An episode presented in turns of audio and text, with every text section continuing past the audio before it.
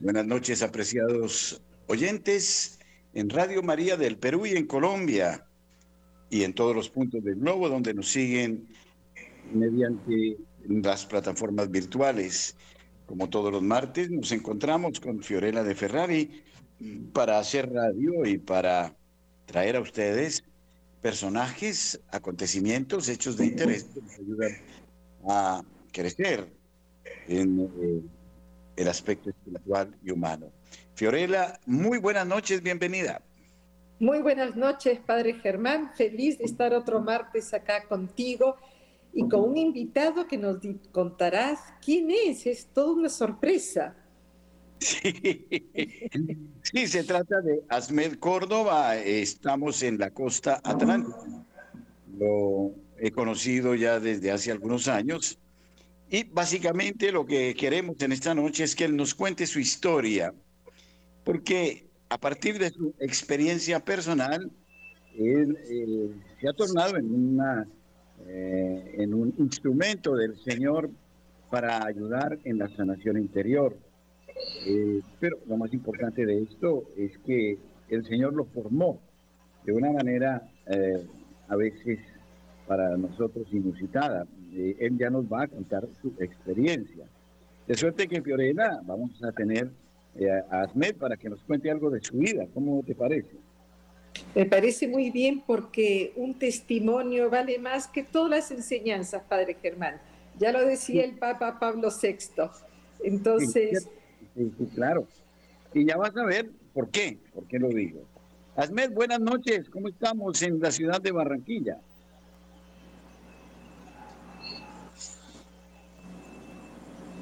Muy buenas noches, padre. Buenas noches a Fiorella allá en el Perú, a todos los oyentes y las personas que se conectan por la plataforma aquí en Radio María.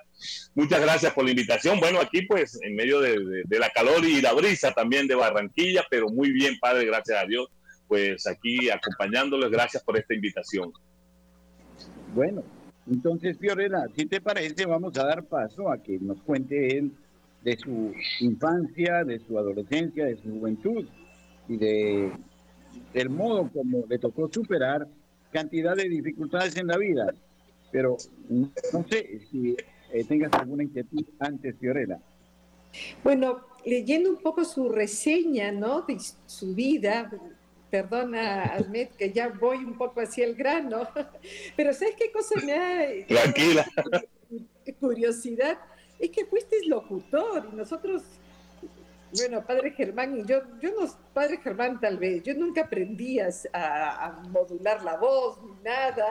Es un atrevimiento que hacemos eh, o yo hago en cada programa.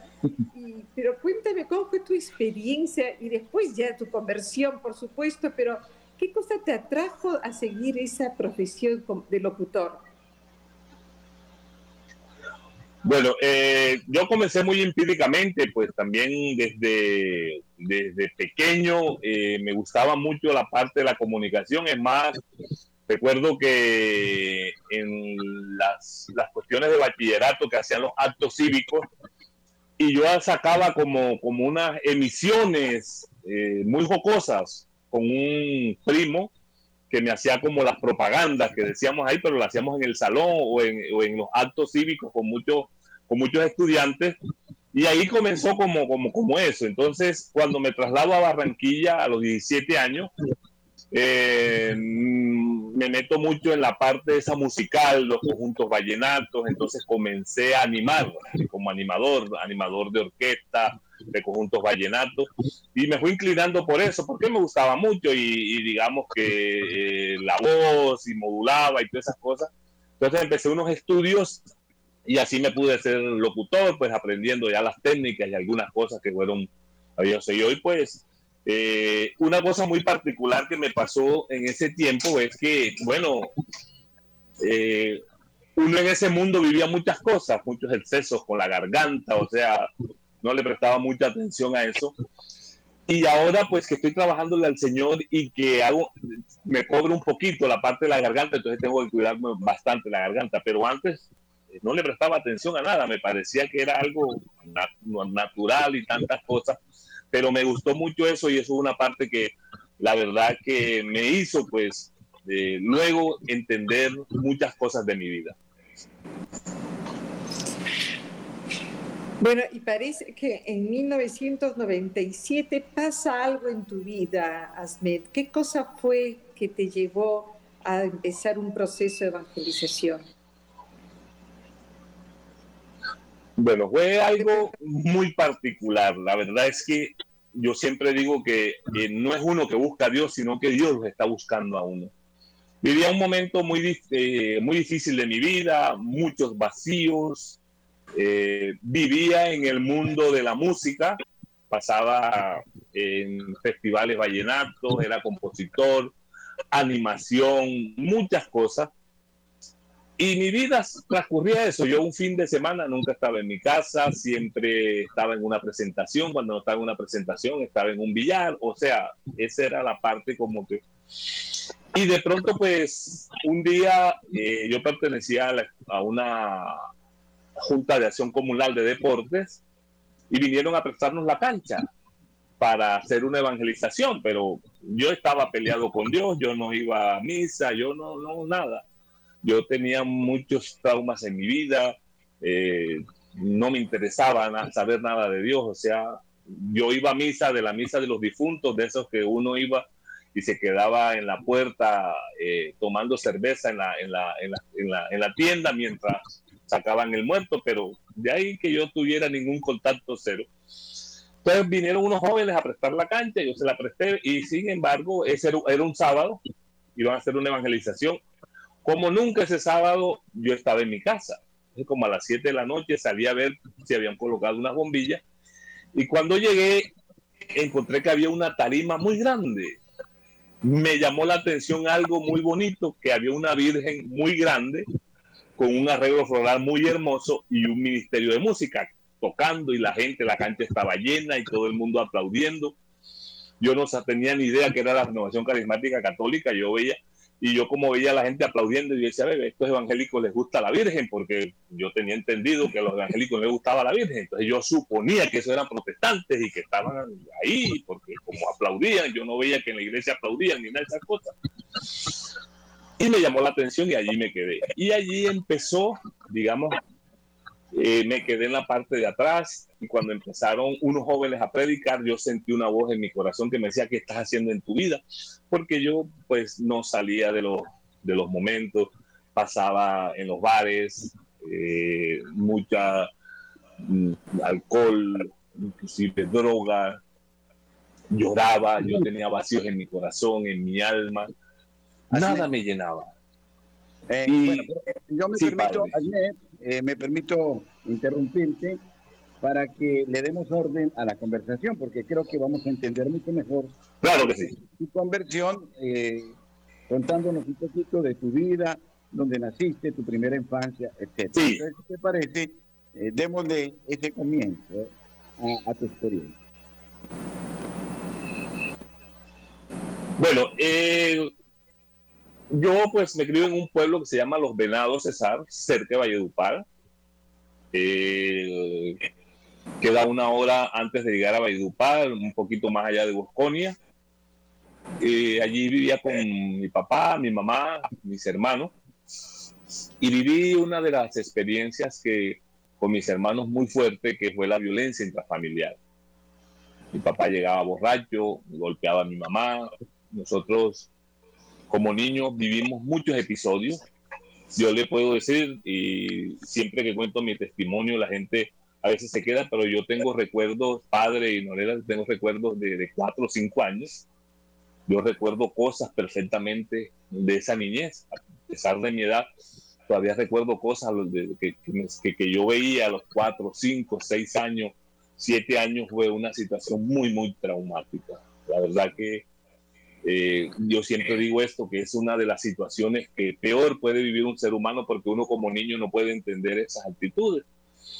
Y fueron muchas, muchas noches, inclusive en la que veíamos que mi papá casi mataba a mi mamá, quedaba desmayada, nosotros llorábamos. Era una cosa, cinco niños, o sea, fue bastante traumática esa parte. Y yo fui creciendo con esos vacíos, un resentimiento, obviamente, en mi corazón contra mi papá por, por esa actitud Mi mamá, porque también maldecía la hora en que le había parido cinco hijos a aquel hombre que la golpeaba y que luego la dejó. O sea, fueron cosas. Y, y yo crecí con un resentimiento con Dios. Porque como a los 8 o 9 años, pues el niño Dios, el 24 de diciembre, hicimos la carta del niño Dios y que el niño Dios nos trajera juguetes y al día siguiente, cuando nos levantamos, eh, mis hermanos y yo no encontramos juguetes. Y todos los niños por mi casa tenían juguetes, menos nosotros. Y yo me fui como para el patio y le dije, Dios, tú eres un Dios malo. ¿Cómo es posible que no nos trajiste juguete a mis hermanos y a mí? Porque yo no podía entender la situación que estaba viviendo en ese momento, eh, mi familia, que no tenían dinero para, para comprarnos un juguete. Y yo me peleé con Dios. Yo dije, yo no quiero saber nada de ti porque tú eres malo, tú eres un Dios malo, porque no me trajiste. No podía entender y comprender como niño que mi mamá no tuvo para comprarnos un juguete que la situación no se dio para comprar un juguete, pero uno a los 8 o 9 años eh, está esperando, entonces está esperando el niño Dios. Eso marcó mi vida y empecé a crecer con ese resentimiento con mi papá, mi mamá, con Dios. Y empecé también a cuestionarme a mí mismo porque sentía que yo no, que yo no, no, no iba a servir para nada.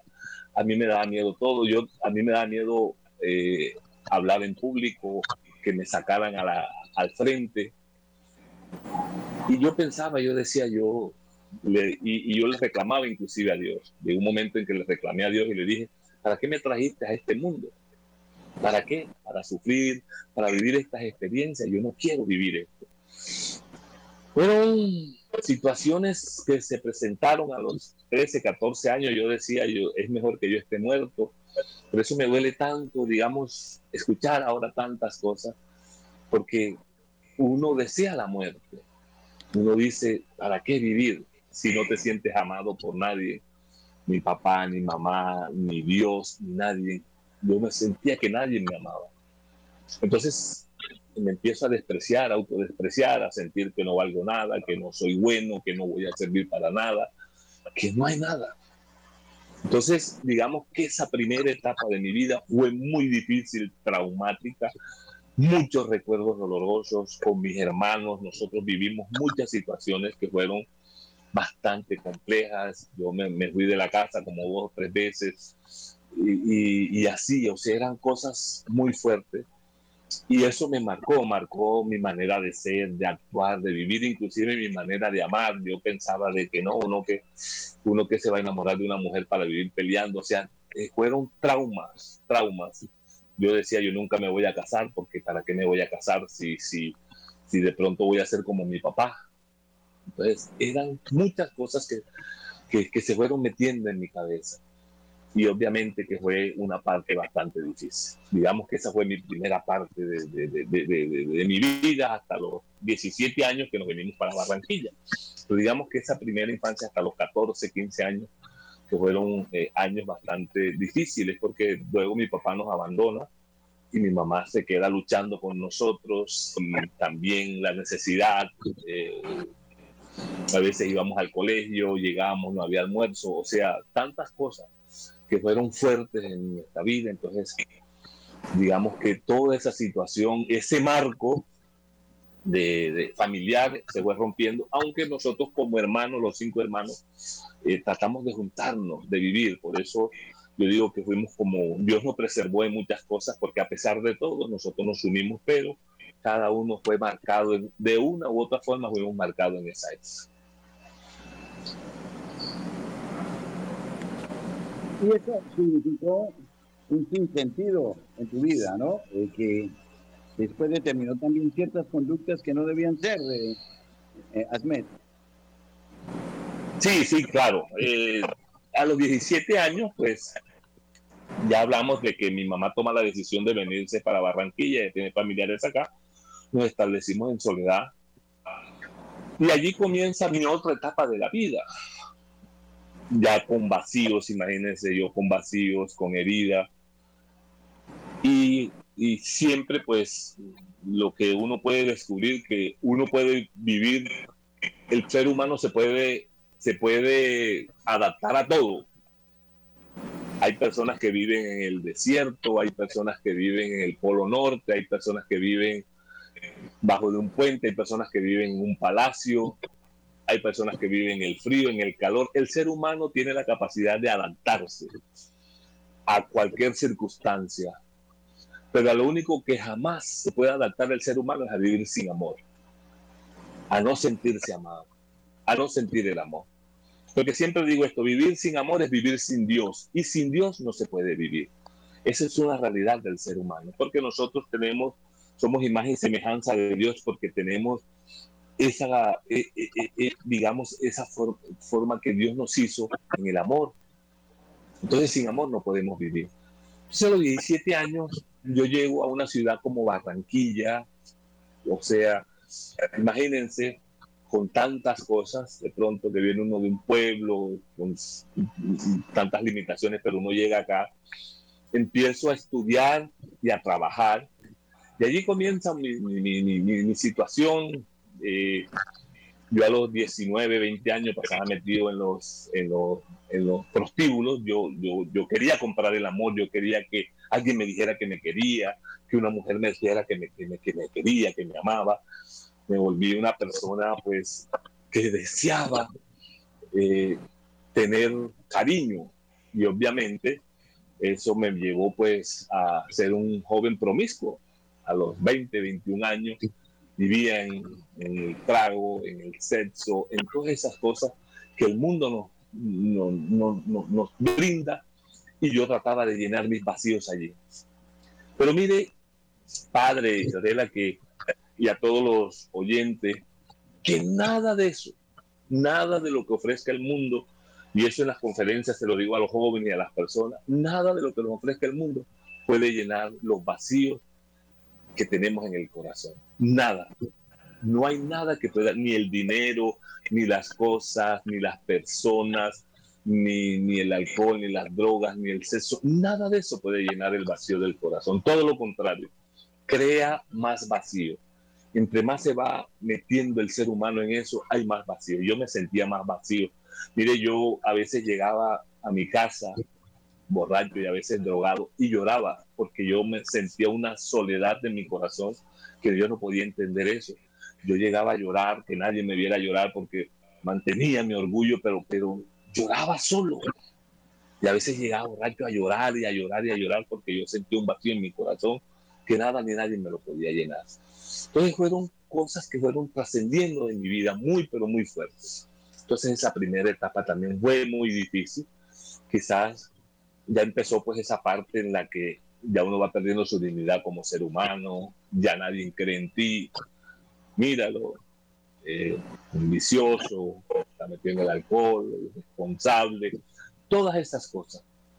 Nadie, ni siquiera uno mismo, porque yo, ni siquiera yo creía en mí yo decía, la verdad es que ya yo, yo, yo soy un fracaso, yo no sirvo para nada, o sea, no puedo con todas estas cosas. Y nadie, nadie, inclusive familiares que decían, no, eso no va a servir. Pero siempre le digo, y siempre, que aunque nadie crea en ti, el mundo no cree en ti, ni siquiera tú mismo creas en ti, siempre hay alguien que cree en, nosotros, y ese es Dios. Y por eso estamos aquí. Dios cree en nosotros porque Él nos creó y sabe que nosotros podemos abrir el corazón y permitirle que Él entre. Pero Dios siempre cree porque Dios siempre está. Y por eso envió a su Hijo Jesús a dar la vida por nosotros, por nuestra salvación. Porque Dios cree también en la humanidad, en que la humanidad se puede salvar a través de los actos que nosotros podemos hacer. Algunos psicólogos dirían que nuestra, la primera experiencia de Dios que tiene el niño está vinculado a la experiencia del padre, ¿no? especialmente, o de la madre. ¿Cómo tú ves que se puede dar ese salto por lo que tú has visto en ti y también los chicos con los cuales tú trabajas, de que al no tener esta base de un amor primario, la seguridad de un amor que da especialmente una madre, que se asemeja más a un amor incondicional, ¿cómo tú eh, viviste y cómo explicas tú que se pueda dar ese salto, aún te repito, aún teniendo ese vacío. Bueno, ha sido una cosa muy compleja. Porque a veces eh, predicarlo es bonito, pero a veces vivirlo es una situación muy difícil. Y por eso uno tiene que entender desde la caridad a las personas y entender este paso, porque es una pregunta muy fundamental. Ese amor primario, porque el amor primario, ¿cuál es el que Dios nos da? El de papá y de mamá. Y muchas veces esa figura se rompe. Y cuando se rompe esa figura, se crece con inseguridades, con vacíos, con incertidumbre. Por ejemplo, eh, recuerda los complejos que tenemos, que los, los, niños buscan, digamos, se enamoran entre comillas de su mamá y las niñas de su papá. Eso, eso crea una situación muy, pero muy difícil crecerlo. Entonces esa figura de, de, papá, por ejemplo, de papá, la figura de papá que digamos que es la figura que da seguridad, que es la autoridad, que, que, que, que mostrar, digamos, eh, eh, el, el, amor de papá que hace que tengas tú una fluidez en tu seguridad y en tu situación y en tu actuar como hijo, no está inclusive el de mamá también, son dos situaciones. Yo comienzo mi proceso de conversión en 1997, allí en México, hago mi primer seminario de vida y en el espíritu. Y uno siente, digamos, ese primer contacto de Dios y uno dice, wow, qué hermoso es esto.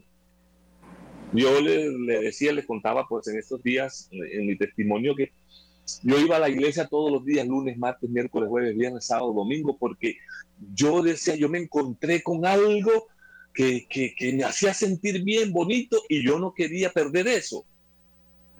Pero andaba en una, era como una desesperación que tenía. Pero también descubrí que empecé a huir de, de mí mismo, de enfrentar mis cosas, porque a veces tenemos las heridas allí, los vacíos, tenemos el encuentro con el Señor, pero a veces nos cuesta abrir el corazón, porque una cosa es el encuentro con el Señor, sentir su presencia, pero otra cosa ya es abrir el corazón, permitir que el corazón sane, que el corazón, eh, eh, eh, que ya uno recuerde sin dolor, que ya uno pueda perdonar y todas esas cosas. Y, y yo creo que muchos en la iglesia a veces estamos así, estamos cerca del Señor, trabajamos en la viña del Señor, pero nos falta tener el corazón del dueño de la viña. O sea, por eso a veces vemos, hay gente que, que son muy buenas, que sirven en el Señor, pero que no pueden controlar su temperamento, que están los celos, que están la, la, las disputas, todas esas cosas que vemos, digamos, no solamente en la iglesia, sino que a nivel general, que en el trabajo, que en la relación, que en la familia, todas esas cosas, porque de una u otra forma todos estamos heridos y necesitamos sanar eso. Y hasta que no sanemos el corazón, no podemos, digamos, vislumbrar en una medida tener un corazón misericordioso, que es lo que quiere el Señor. Entonces, ese salto no fue muy fácil, ¿no? Fue una situación muy difícil porque yo tenía completamente, digamos, desvirtuada lo que era la figura paterna y un poco más la figura materna, aunque mi mamá fue una mujer muy buena en el sentido de que ella eh, se preocupaba por nosotros, muy caritativa, pero no tan afectuosa, digamos, más bien como temperamento muy fuerte, agresiva, ofensiva y todas esas cosas. Entonces, no fue fácil. Entonces, dar ese salto costó años. Comencé en 1997, pero yo te puedo decir que yo empecé a deslumbrar eso de, de, de verdaderamente encontrarme con ese amor que me sane unos 10, 12 años después. Mientras tanto, iba, venía y navegaba. Y era una cuestión inestable porque yo le tenía miedo inclusive de abrir el corazón al Señor, porque yo tenía miedo de recordar, yo tenía miedo de, de, de evocar esas, esas imágenes tan fuertes que yo viví, tenía miedo de todo eso. Y entonces creaba como, y lo que, lo que has dicho, lo que los psicólogos hablan, que los, las situaciones que viven en los primeros 7, 8 años marcan nuestra manera de ser, actuar, pensar, inclusive te diría que nuestra manera de amar porque amamos desde esas experiencias negativas. Tenemos complejos, creamos complejos, creamos trauma y nosotros acomodamos nuestras heridas con los sentimientos. Ejemplo, yo decía, yo no me voy a casar nunca porque yo no quiero ser como mi papá y mi mamá. Entonces eso se me metió en la cabeza. Entonces yo, es difícil después casarme, porque yo siempre pensaba, ¿para qué me voy a casar? yo no me quiero casar. Era una situación que, que desde los traumas superitan el corazón. Y uno dice, y ya uno, pues ahora lo puede entender, dice, ¿cómo se va desvirtuando la naturaleza de Dios en el ser humano? Que es amar libremente, sin nada de esas cosas. Pero no fue fácil, porque cuando me encuentro con el Señor, lo que le decía en ese encuentro, me encuentro con el Señor, lo hago también más desde mi, desde, mi pecado, porque yo vi una muchacha que era muy bonita, y entonces ella dijo, eh, eh mira, el, fin de semana vamos a comenzar un, un, seminario de vida en el Espíritu, estamos anotando a las personas, y yo la vi muy bonita, y dice, mi amor, tú vas a estar, y me dijo, sí, y yo dije, bueno, anótame que yo voy. yo digo que Dios se aproveche inclusive de todas esas cosas. Porque fue una cosa muy, yo después me pongo a pensar y digo, oye, verdad, yo, yo por andar atrás de la muchacha esa, le, decimos aquí en Barranquilla, le di papaya a Dios porque Dios me atrapó en ese seminario de vida en el Espíritu. Se valió inclusive de eso. Dios se vale de todo. Cuando yo empiezo ese seminario de vida en el Espíritu, que empiezo, pues, el amor de Dios, o sea, esa primera charla para mí me marcó porque me marcó en una manera impresionante y seguí enganchado y la segunda, bueno, ya como a la cuarta, quinta me di cuenta que ya tenía novio, me decepcioné, pero, pero ya estaba atrapado por el Señor. Pero fue, no fue fácil. Y nadie puede decir que es un proceso que requiere que uno vislumbre y abre el corazón para Dios, para uno sentir ese amor y para uno poder sanar muchas cosas. No quiere decir que ya estoy sano, todavía me faltan cosas. O sea, yo a veces estoy haciendo, haciendo una prédica y el Señor me muestra cosas. Por ejemplo, eh, le hablaba la experiencia padre y y a los oyentes, esa experiencia de que yo le hice la carta al niño Dios y que yo me decepcioné mucho y que yo al día que yo me fui yo le di, al día siguiente le dije a Dios que yo no quería saber nada y todas esas cosas yo no recordaba qué le había pedido al niño Dios y mira, yo siempre he tenido la inclinación que siempre me han gustado como los helicópteros, las cosas y el avión. Y hace el año pasado, en un retiro en Tierra de María Granada, un retiro de sanación interior que estaba dictando, cuando estaba haciendo la oración de sanación interior, el Señor me mostró exactamente qué era lo que yo le había pedido al niño Dios.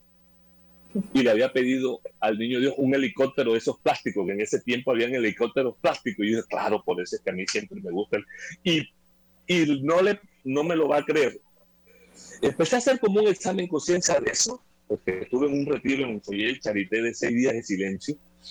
Y allí el Señor me, mostró que ese niño, ese niño todavía está esperando el helicóptero. es como si tuviera, y, dice, y, yo a veces digo, que alguien me regale un helicóptero de eso, así sea plástico, para que ese niño se contente. Es como si estuviera todavía esperando ese helicóptero del niño. Después de tantos años puede descubrir eso. Me gustaría saber un poco de tu padre. ¿Qué pasó? Sí. ¿Desapareció definitivamente de tu vida? ¿Qué pasó? Bueno, sí. Eh, bueno, eh, ya pues yo servía, ya yo estaba en la, eh, hice todo mi proceso de renovación carismática católica, serví en la parroquia, inclusive era asesor de un grupo de jóvenes en la parroquia El Carmen, acá con los hermanos capuchinos y mi papá había desaparecido muchos años, no sabíamos, no supimos de él, eh, que estaba en Venezuela, que se había ido. Y de pronto un día, pues, eh, lo pusieron en la casa.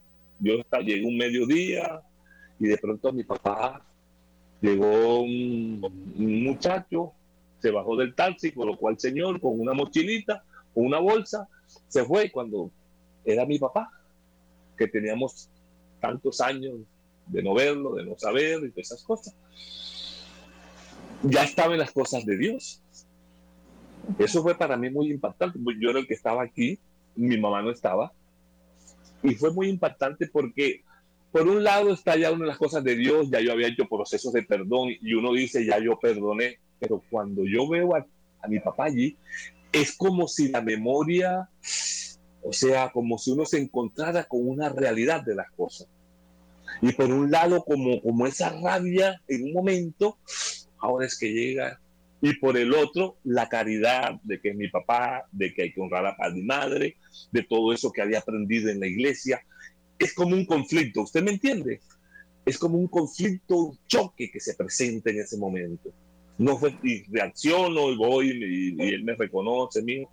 Yo lo hago seguir, de coma, estaba ciego, eh, no podía caminar, se orinaba y se ensuciaba solo. Ustedes se imaginan todo eso. Yo llamé a mis hermanos y a mis hermanas, nosotros somos cinco, y, y un caos, imagínense, pues yo me fui a trabajar, mi mamá no estaba, estaba en la clínica asistiendo a una hermana que, que la estaban operando, porque mi mamá literalmente odiaba a mi papá. Cuando yo llegué en la noche, el caos, el conflicto, mi mamá se lleva a ese hombre de aquí, esta es mi casa, yo no lo quiero tener, o sea, fue una cosa muy fuerte. Yo soy el mayor, me tocó pues decirle, espera tu momento, pues ese papá que está ahí, pues eh, ese hombre que está ahí es nuestro papá y no lo escogimos nosotros, lo escogiste tú. Entonces, si por lo menos, pues no, déjanos que nosotros, porque no lo podemos tirar tampoco a la calle. Y pues lo llevamos al hospital, nos dijeron que tenía cáncer en la vejiga, posibilidad de vida, un mes. Eh, mi hermana habló con el director del hospital, lo dejaron, bueno, pues tenemos un mes, pues, por que muera, haga la voluntad de Dios. Y en ese tiempo, pues, que era asesor del grupo de jóvenes, los hermanos capuchinos, un sacerdote amigo, yo le pedí el favor que fuera para que lo confesara, para que le cortara los santos óleos, pues siempre los sacramentos son de vida.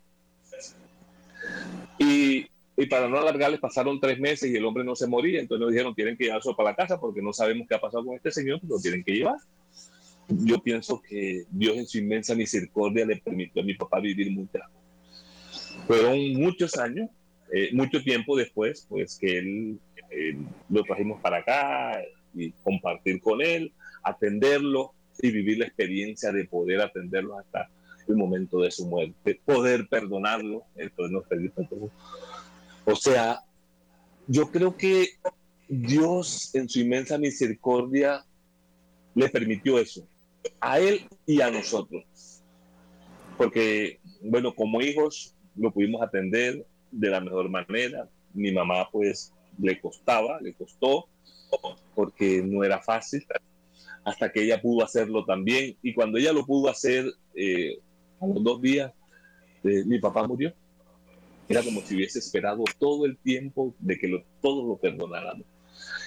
Y en ese tiempo, pues eh, yo me acuerdo pues que yo le compré una grabadora, solo escuchaba eh, Radio María, Minuto de Dios, o sea, él toda su último año, pues prácticamente es un año, año, tres meses más o menos que él duró, fue escuchando y todos los domingos le llevaban la comunión y entonces aquel hombre, yo ahora puedo analizar que aquel hombre que al final se pudo encontrar consigo mismo, pero sobre todo se encontró con Dios. Pero hubo que buscar razones para perdonarlo. Porque nosotros decíamos ya lo perdonamos y esas cosas. Hubo que buscar razones para perdonar. Y el perdón tiene esa situación. Hay que buscar razones para perdonar. Porque Jesús dijo, perdónalos porque no saben lo que hacen. No te daña la humanidad en sí, sino lo que lleva por dentro. Pues nosotros pudimos descubrir que mi papá, por ejemplo, cuando nació, su mamá murió en el parto. Mi papá fue huérfano de madre al momento de nacer. Y a los siete años murió su papá. Mi papá a los siete años era huérfano de padre y madre. Los criaron unas hermanas, unos tíos. O sea, vivió muchas cosas muy feas. Mi papá no nos dio lo que no le dieron a él. No es para justificarlo, porque tampoco es para justificarlo, pero sí para entender. Y yo recuerdo que una vez en una oración, yo vi a ese, a ese, a mi papá que estaba niño, tenía como ocho o nueve años, llorando porque él quería estudiar. Mi papá quería estudiar, era un genio con las matemáticas y solo hizo hasta segundo año elemental. Y él quería estudiar, pero nadie, nadie lo ayudó. Nadie, o sea, aquel niño lloraba en soledad, yo lo veía llorando y a mí, yo cuando vi ese niño llorando, veía que mi papá lloraba y, se, y entonces se hizo agresivo porque creó una barrera contra el mundo sea, las personas que crecen ya resentidos con tantas cosas, falta de papá, falta de mamá, falta de amor, falta de guía, pues rebelde, tantas cosas, y le hacía daño el trago porque él bueno y sano, pues, pero cuando tomaba trago era una cosa que se salía de control y el maltrato, pues aunque a nosotros nunca nos maltrató verbalmente, pero sí nos, nos pegó muy fuerte, o sea, e, era una cosa bastante fuerte. Entonces mire que al final Dios le da la oportunidad y nos da la oportunidad. Y le digo pues a los oyentes y a ustedes que lo hicimos por dos cosas. Primero porque hay que honrar a padre y madre y ahí no dice si es bueno o es malo. Hay que honrar. Y segundo porque ya nosotros empezamos a tener nuestros hijos. Y nosotros decíamos, nosotros tenemos que dar ejemplo, porque de lo que sembramos, eso recogemos. Si sembramos amor, se recoge amor. Si sembramos odio, eso es lo que vamos a recoger. Y entonces habría que perdonar. Pero, pero no fue fácil. Yo tuve que, como para complementar, o si tiene alguna otra pregunta, con mucho gusto algo, pero quiero complementar esa pregunta que me hiciste ahorita, que quiero seguirla también profundizando. Ah, bueno, sí, sí. No, pero sigue con eso, sigue profundizando. yo quería preguntarte sobre eh, por qué eh, llamaste a uno de tus libros Quiten la piedra. ¿Qué cosa, cuál es el símbolo de la piedra para que eh, llamaras así a tu libro y si hay alguna relación con esta experiencia que estás contando? Sí, mucho. Tomo el, pasaje bíblico de Lucas 11, eh, donde está Jesús frente a la tumba de Lázaro. Las palabras de él, quiten la piedra. Eh, recordamos que él venía, venía inclusive muy afligido de la muerte de Juan el Bautista, o sea, el Señor. Y su amigo había muerto y llega, llega dos, tres días después y ya está enterrado y todas esas cosas y él dice quiten la piedra. Haga una comparación de la piedra del corazón, porque muchas veces nosotros así estamos en el corazón. A veces nuestro corazón es como eso, a veces es como una piedra, que hay que quitar la piedra y quizás nuestro interior puedan haber muertos. Quizás no olía bien Lázaro ni en esas cosas, ahí hago una explicación, más o menos una comparación. Y de pronto nuestro corazón está lleno de cosas resentimientos, rencores, odios, trauma, eh, recuerdos, toda una cantidad de, de, cosas que tenemos en el corazón. Y Jesús está ahí, parándose frente a nosotros y dice, quiten la piedra, abre el corazón, que no importa lo que esté dentro, que yo lo voy a revivir. Entonces Jesús es la muestra del amor del Padre que viene a revivir el corazón del ser humano desde su ternura, desde su amor, desde su comprensión, desde todas esas cosas. Entonces quiten la piedra significa que nosotros necesitamos permitirle a Jesús que quite todo eso. Recuerda que Él dice, yo he venido a sanar los corazones rotos y a vendar sus heridas, como dice el Salmo 137.3. Entonces, Él viene a vendar nuestras heridas, a sanar. Que nosotros necesitamos quitar todo eso que está dentro de nosotros, aquello que daña al ser humano, el rencor, el odio, la intolerancia, la falta de amor, de misericordia, la incomprensión, todas esas cosas que están ahí, pero que hay que buscar también la raíz, por qué el ser humano actúa de esa manera. Y siempre vamos a encontrar que actúa desde las heridas que arrastra de su pasado aún heridas traídas desde la concepción, desde el vientre materno, su niñez, su juventud, todo eso.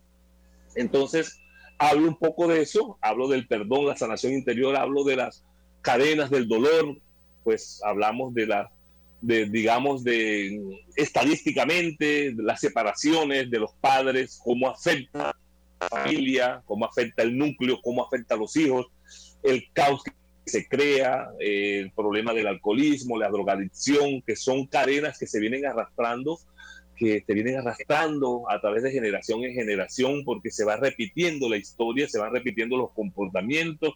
Mi papá es alcohólico, entonces yo también repito esa historia porque voy, voy eh, copiando esa, esa historia y lo mismo todas esas, todas esas situaciones, cómo van destruyendo el marco de la familia, y ahora la familia que está siendo tan atacada, porque es el centro del ataque, porque de ahí parte todo.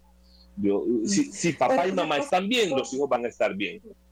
Bueno, es interesante porque Jesús dice, quiten la piedra, ¿no? Lázaro ya estaba muerto, no podía hacerlo. Y sí. situaciones... No podía. nos sentimos muertos, estamos muertos en algunas áreas de nuestra vida y necesitamos que, muertos en vida. Así vengan a quitar esta piedra.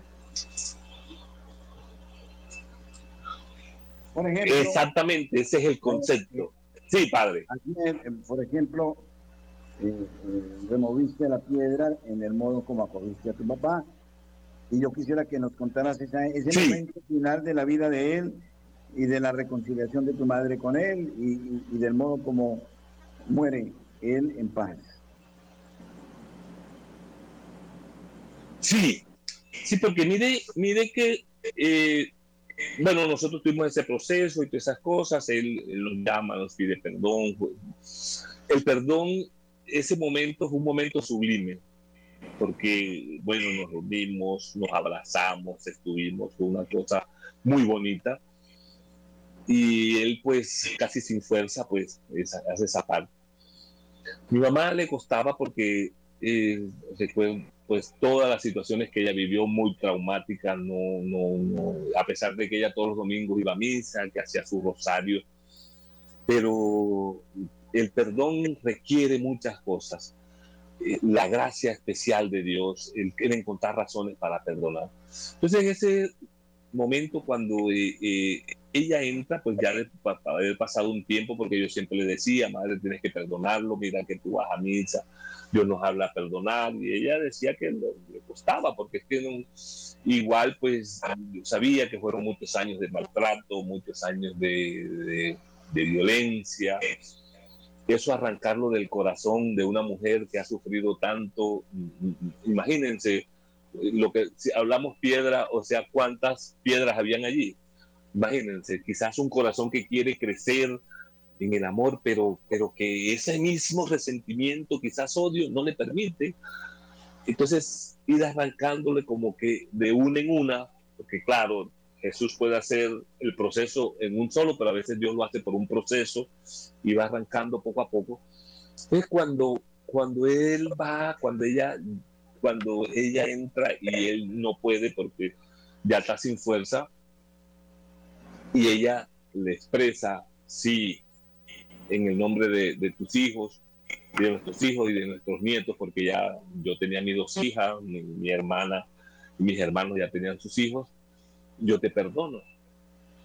Y como a los dos días me dice mi hermana que está ahí a las 5 de la tarde, bueno, eso fue a las 5 de la tarde, 11 de febrero, ahorita va a cumplir. Ella está ahí sentada y dice que él le tomó la mano, la quedó mirando, sonrió y se quedó así tranquilo. Y si hay algo que yo tengo seguridad es que mi papá está en el cielo porque él pudo reconciliarse con Dios. Dios es un Dios de misericordia y con nosotros. Y porque eh, pudo en la familia romper esa atadura del odio. Porque el odio es una atadura. Cuando odiamos, estamos atados a esa persona, atamos a la otra persona, no le permitimos. Y eso sucedió en mi familia y yo lo digo porque lo puedo experimentar. Nosotros como hermanos no albergamos resentimiento entre nosotros, en nuestra familia, ni con los demás. Nosotros ante una circunstancia la resolvemos, nuestros hijos nos admiran de la manera como nos amamos, como, como nos tratamos, cómo nos reunimos, cómo, cómo, cómo, cómo vivimos cada fecha, cada situación. Nosotros preferimos estar por lo menos un 24 reunidos, un 31, un cumpleaños de mi mamá, de mis hermanos.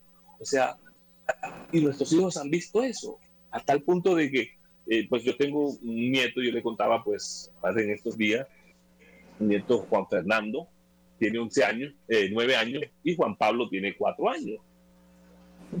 Eh, ellos viven apartados porque mi hija vive allá, trabaja allá, se casó allá. Y ellos vienen de vacaciones. Y el año pasado vinieron de vacaciones y, y ellos aman a su abuelita, mi mamá. Pues mi mamá ahorita pues tiene 86 años, nosotros la cuidamos, sufre de Alzheimer, sufre un accidente, tenemos que cuidarla. Por lo menos yo hoy estaba de turno, cuando estoy de turno no puedo salir, sino me toca cuidarla, cocinarla y todas esas cosas. Pues mis, nuestros hijos, mis nietos han visto eso. Entonces, Juan Fernando me decía, eh, papito, porque ellos me dicen papito, papito, cuando tú estés con mi abuelita, no te preocupes que yo te voy a cuidar.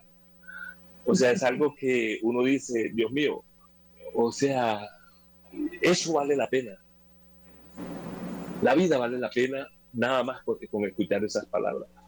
Porque le enternece el corazón a uno. O sea, yo, yo, yo, yo, yo, yo, yo, yo pienso de que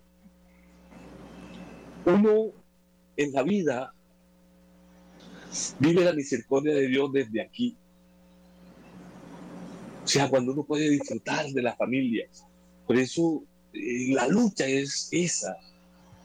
Porque a veces nosotros nos afanamos en querer buscar cosas para tratar de ser feliz, sin darnos cuenta que con Dios, que nos ha colocado una familia, y somos felices.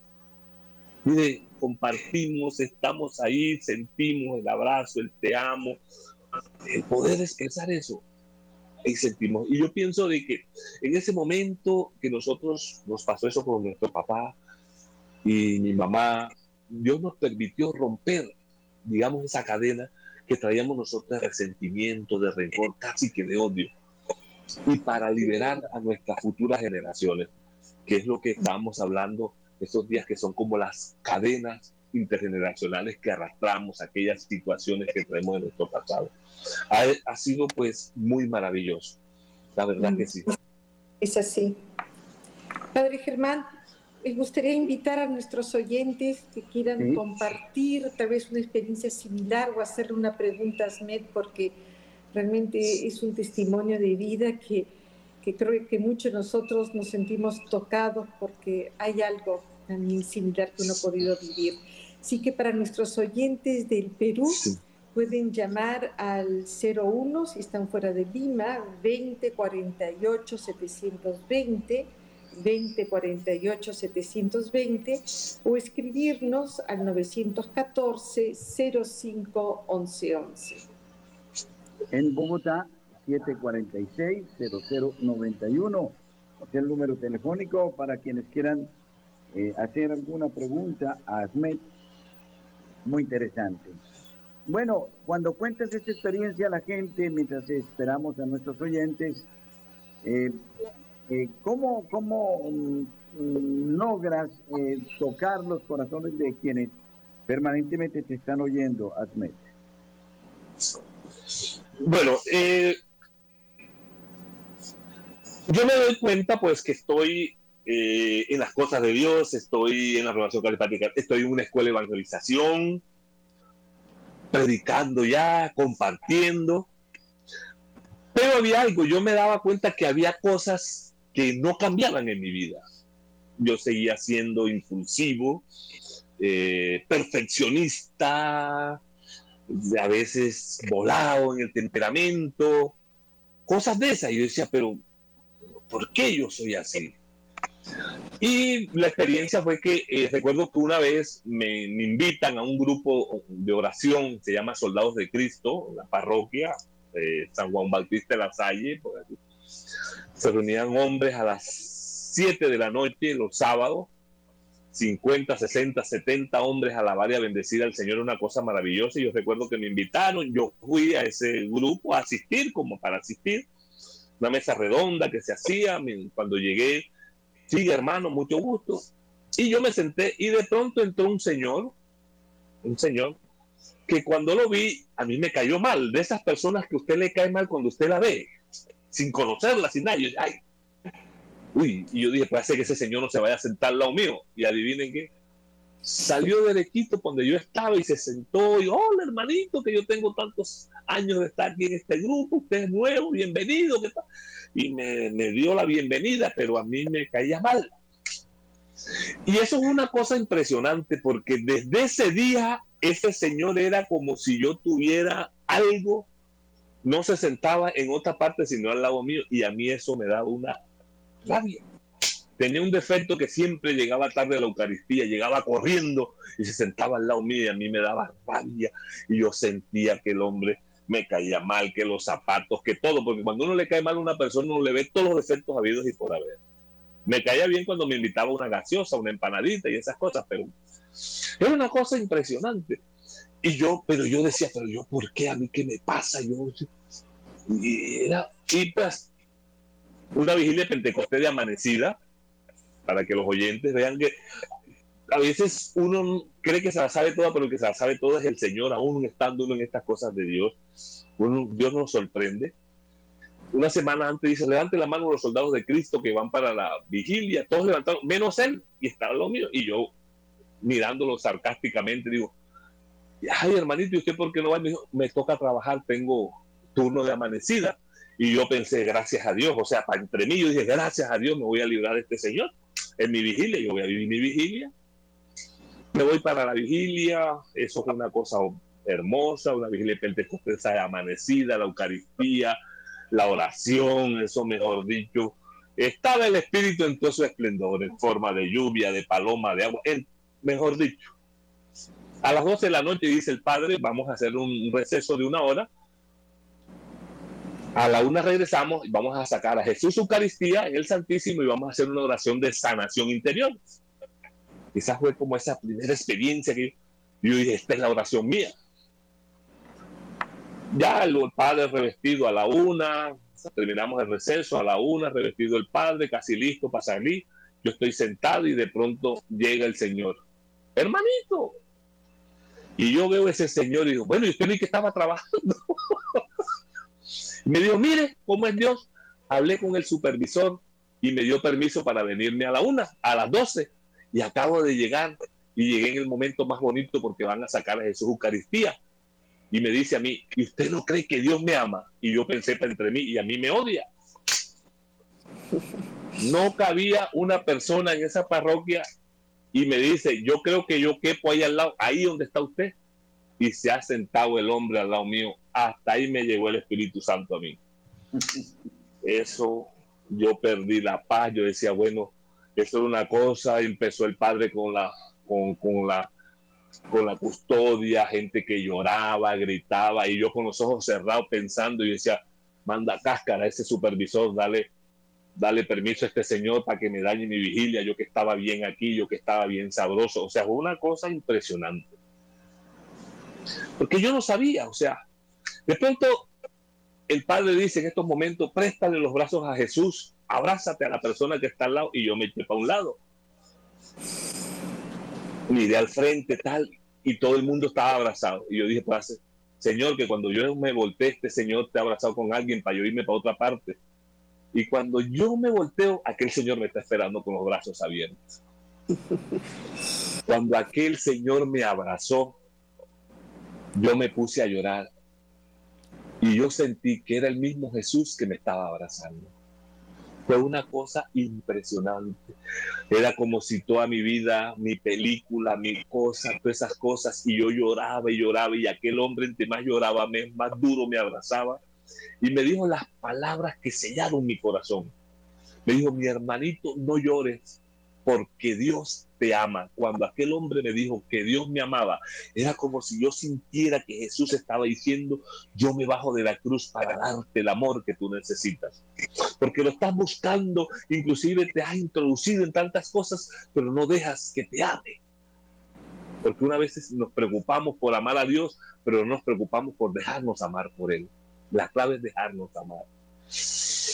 Y entre más me abrazaba, yo lloraba, yo toda la película que yo viví desde mi niñez, mi adolescencia, todas esas etapas duras, yo era como si Dios me estuviera diciendo, yo nunca te dejas solo, todas esas cosas, era una cosa impresionante.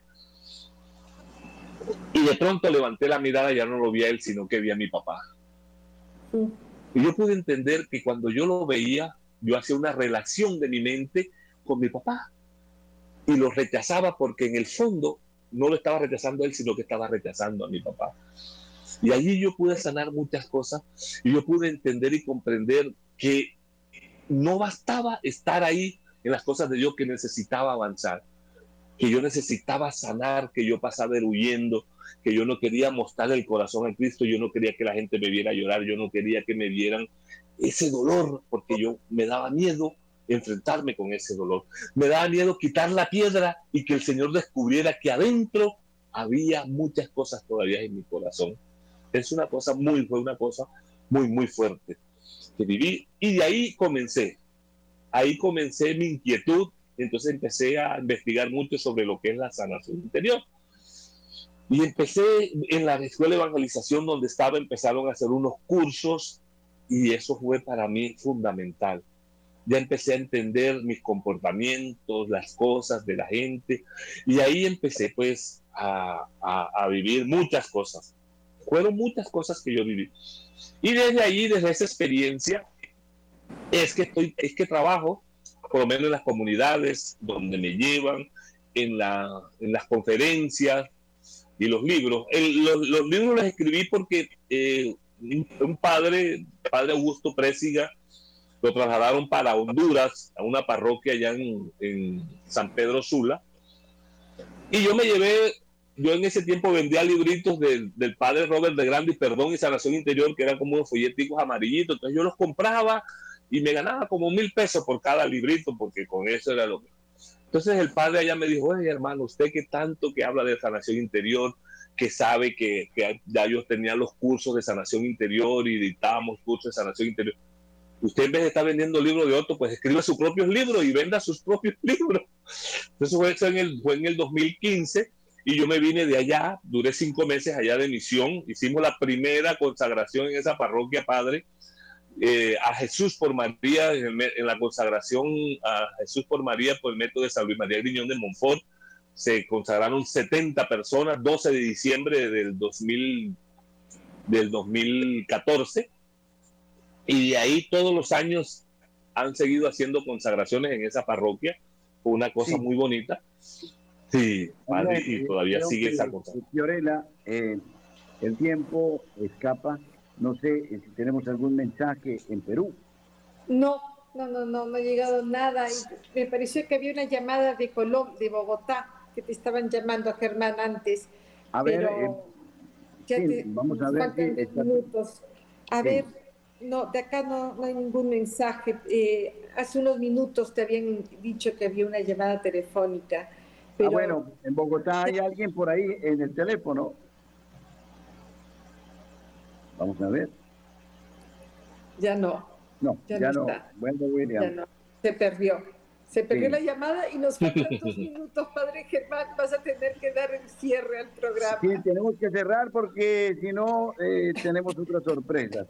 Amén. Eh, muchísimas gracias, muy querido. Qué experiencia extraordinaria. Eh, quedo gracias, Padre.